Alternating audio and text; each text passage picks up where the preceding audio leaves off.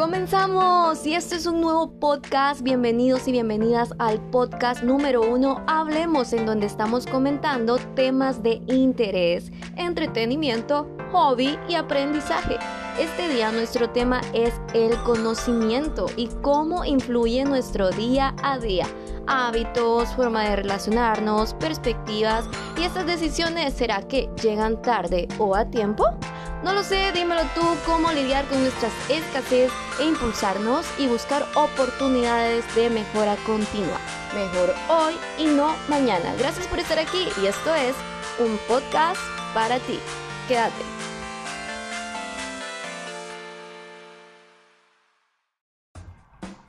Bueno, bueno, ¿qué tal? ¿Cómo están? ¿Cómo va su año? Ya pasó el primer mes, señores, señoras, se ha pasado volando y seguramente ya me imagino que muchos de ustedes están en la universidad, ya empezaron con esta rutina y si no, pues con los labores, como siempre. Eso empezó, pues nunca tuvo final, diría yo. bueno, pero para empezar este podcast con mucha reflexión, señores y señoras, quiero expresarles un comentario de unos pensamientos que en realidad de tantos que leí solo he seleccionado dos. Espero que ustedes de hecho ya los hayan escuchado en algún momento de su vida. Y dice el pensamiento número uno, Simón Bolívar. Si alguien lo conoce, la historia que nos enseñaban de ese tipo, desde pequeños, ¿verdad? En el colegio o en la escuela, dice, un pueblo ignorante es un instrumento ciego de su propia destrucción. Capich, gente, esto es muy cierto. Yo considero y creo firmemente que cuando las personas no tenemos conocimiento de algo, damos pena. Pero nunca es tarde para aprender. Y por último, quiero leerles el siguiente texto que dice así, cuando el conocimiento crece, la oportunidad aparece. Nos vamos a quedar con esta reflexión y vamos a una pausa.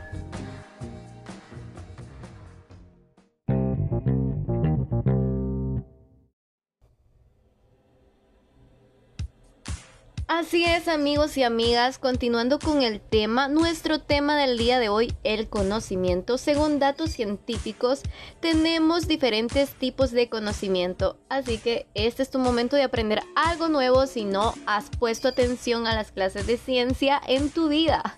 Número uno tenemos el conocimiento tácito. ¿Qué son los conocimientos tácitos? Bueno, se trata de los conocimientos técnicos tecnológicos o teóricos que son propios de la persona. Es decir, ¿cómo así Alejandra? ¿Qué forma tiene que ver esto con mi vida diaria? Bueno, ¿alguien conoce las enciclopedias? Yo imagino que sí, ¿verdad? En todo el mundo tenemos enciclopedias. Yo recuerdo que antes, por ahí en los 90, era mucho más factible poder obtener uno de estos libros y ya tú te dabas la escapadita, la exploration ahí. No era todo Google, señores, nada que ver y tenías una perspectiva acerca del mundo real, por ejemplo, de la cultura, de la educación, de los animales, la vida salvaje, etc. Claro que estos conocimientos no son aprendidos formalmente mediante el estudio o la educación, por supuesto. Entonces pertenecen más que todo a nuestra cultura. Haciendo una pausa así diminutiva, ¿verdad? Si ustedes me escuchan como muy rara, así como gangosa. O sea, no es que ande moco, señores y señoras. pero he estado con alergia, pero quería continuar este podcast porque sé que es muy interesante.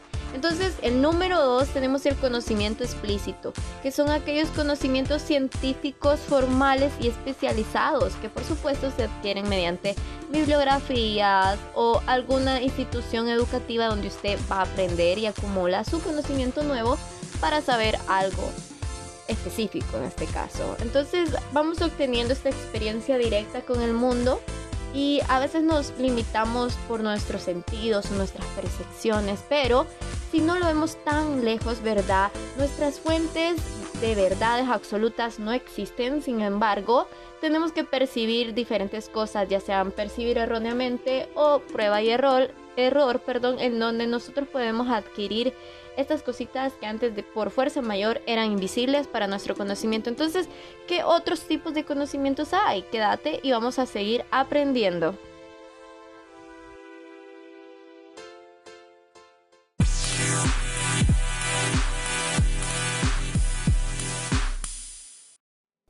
Viéndolo bien, estaba recordando que la paz, señores, un delirio para mí, el derroche de martirio de primera clase.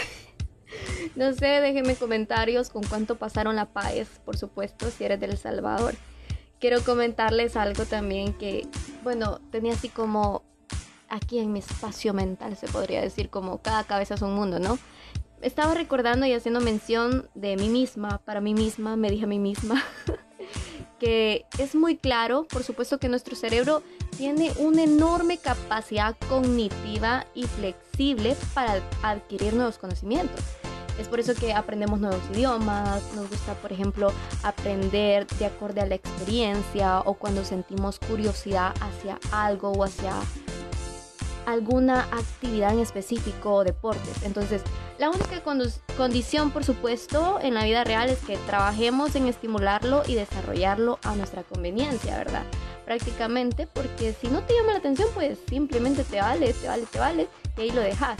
Entonces, continuando, yo estaba investigando y yo decía, bueno, entonces, ¿qué tipo de conocimientos son los que más practicamos los seres humanos? Y a medida que iba indagando, eh, encontré, ¿verdad? Una página súper interesante, señores, señoras. Y quiero compartirles este conocimiento y es acerca del conocimiento empírico. La mayoría de personas sabemos a qué nos referimos cuando hablamos de empírico. Por supuesto que se adquiere mediante la experiencia directa, la repetición o la participación de ciertas actividades. O por ejemplo, estar repitiendo cómo se dice mamá cuando eres pequeñito, mamá y ya tú empiezas a decir mamá, ¿no? Entonces es como algo así, ¿me entiendes? Medio así fácil de, decírtelo para que me entiendas, you know. y luego tenemos el segundo ejemplo, que es el conocimiento filosófico. ¿Cuántos filosóficos hay aquí? A mí me encanta hacerme pasar por filósofa, escribir poesía también.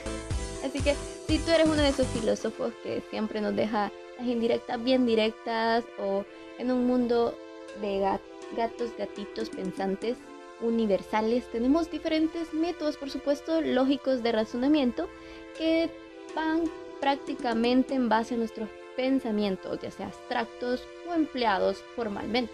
Entonces, claro que no siempre son aprendidos o sobre la realidad, pero representan también lo imaginario. Entonces ahora el número 3, el 3 siempre es el número vencido, pero esta vez no, el conocimiento intuitivo.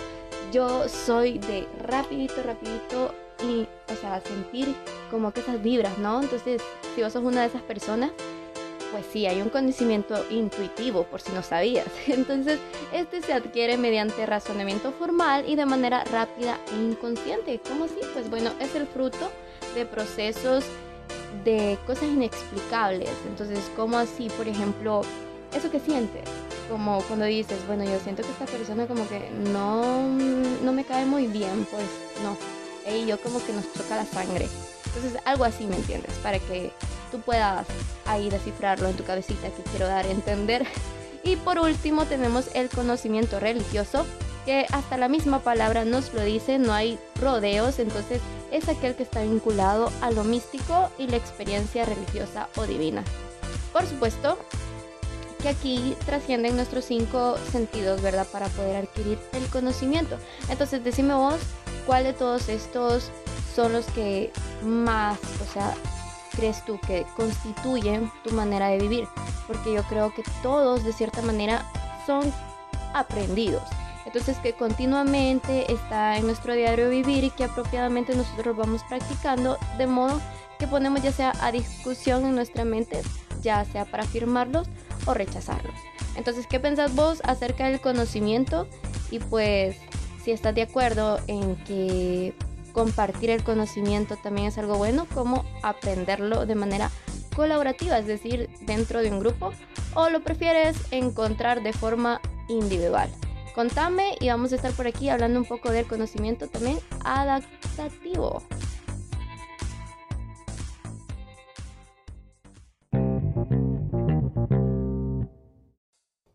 Ay, señores y señoras, amigos y amigas, por último, ya para terminar este podcast y coincidir y llegar a la conclusión, ¿cómo aprendemos los adultos? Esto es el boom del podcast, quiero que pongan mucha atención. Esto está científicamente y psicológicamente comprobadísimo. ¿Y saben cómo? pues yo les voy a decir, por supuesto, porque soy muy inteligente como muchos de ustedes. Y bueno, pues el 10% lo aprendemos leyendo, el 20% escuchando. Por supuesto que a veces somos muy distraídos y no escuchamos, pero sí. Y el 30% cuando vemos todo aquello que vemos. Así que cuidadito con lo que andan viendo por ahí. y por supuesto tenemos el 50% que lo aprendemos desde el ver y el oír. Yo no soy mucha como para estar con estas dos cosas al azar y establecerme, pero creo que sí, funciona muy bien cuando tú estás viendo y escuchando. Y por supuesto que tenemos el 70, el 80 y el 95%. ¿A qué radican estos últimos tres? Bueno, el 70% prácticamente es de todo lo que debatimos con otros, ya sea hablando, preguntando, repitiendo, escribiendo, enumerando, reproduciendo, recordando y sigue la lista. Por supuesto que no se queda atrás el 80% que este lo elaboramos de manera de cada actividad que vamos haciendo, es decir, el hacer. Por eso es que dice el dicho, vale más el hacer que las palabras. ¿Cómo era? Ay, no, aquí ya, de verdad que yo misma me estoy, me estoy poniendo en vergüenza ajena, en vergüenza ajena, señores y señoras. Pero así es. Prácticamente el 80% radica en todas nuestras acciones, ya sea cuando interpretamos, expresamos, identificamos, aplicamos o demostramos. Y ahí están, pues, sugiriendo mis pericos que me calle ya, ¿verdad? Y por último, el 95% que es de manera en la que nosotros mismos enseñamos a otros compartiendo nuestro conocimiento, es decir, poner el ejemplo. Es por eso que dice que vale más quien da el ejemplo a quien solo critica o habla y en este caso está muy bien aplicado porque nos muestra una manera de entrenar mejor nuestra manera de concientizar y poder adquirir información, ¿verdad? Entonces podemos ilustrar de una mejor manera y vivir y participar en la vida diaria y poder adquirir nuevo conocimiento. Bueno, ¿qué me dicen ustedes? Porque te imaginas que te pregunten cuántos tipos de dinosaurios hay y no sepas qué contestar.